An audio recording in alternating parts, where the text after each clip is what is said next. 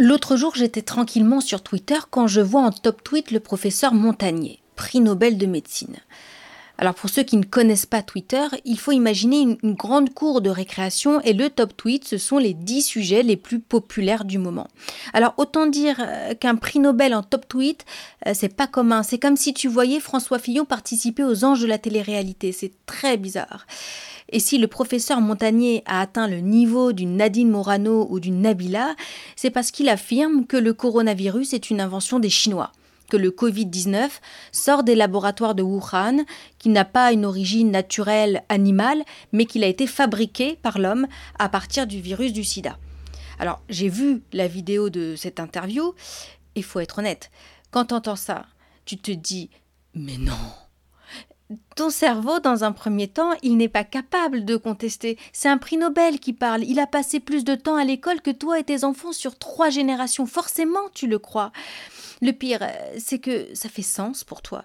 Tout à coup, tu n'es pas confiné parce qu'un Chinois a mangé une chauve-souris à l'autre bout de la planète. Non, la vérité est ailleurs. Et ça, c'est fascinant. Le complot, c'est le contraire du hasard. Ça donne du sens, ça change la donne. Et ça, notre cerveau adore.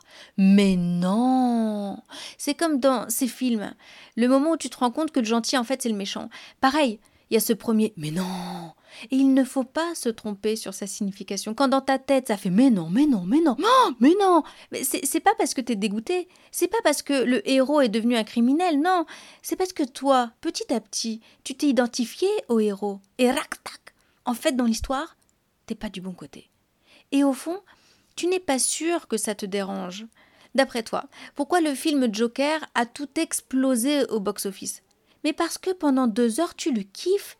Plus il tue des gens, plus tu veux un t-shirt avec sa tête dessus. Plus il tue des gens, plus tu te dis Eh ouais, eh ouais, fallait pas le maltraiter, c'est normal, c'est pas de sa faute, c'est la société qui l'a rendu mauvais. Et notre prix Nobel dans tout ça Partons du début. Moi, je suis prix Nobel de médecine et j'ai une découverte qui va changer la face du monde. Je fais quoi?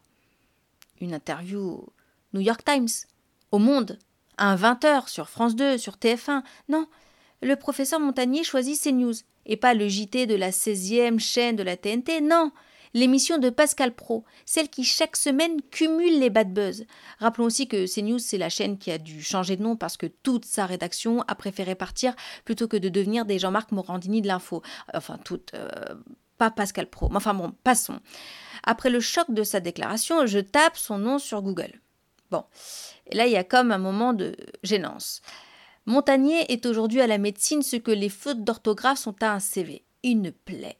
Depuis 2008 et son Nobel de médecine, il multiplie les sorties qui scandalisent la communauté des chercheurs. Les antibiotiques pour sauver l'autisme, euh, les vaccins responsables de la mort subite du nourrisson, une immunité naturelle contre le sida si on est en bonne santé. Bon, je vous laisse faire votre avis, restons sur notre affaire. Que le coronavirus soit sorti d'un laboratoire, Peut-être, nous dit-on. Mais qu'il ait été fabriqué par l'homme, que sa séquence génétique ait été modifiée pour y ajouter des séquences du virus du sida, Sûrement pas. C'est ce qu'affirme l'Institut Pasteur qui travaille sur le génome euh, du Covid-19. Ce même institut où en 1983 le professeur Montagnier découvre le virus du sida.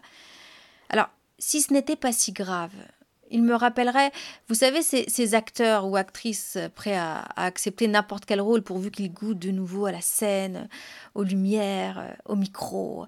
Une pub pour un jambon ou une assurance? Mais pas de souci, je, regarde quelle caméra Je vais vous dire ce qui me fait rire. C'est que quand j'étais plus jeune et qu'un pote racontait une grosse, mais alors une grosse connerie, on lui disait Non, non, mais toi, t'es, mais toi, t'es un prix Nobel, toi. Bah aujourd'hui, je comprends mieux pourquoi.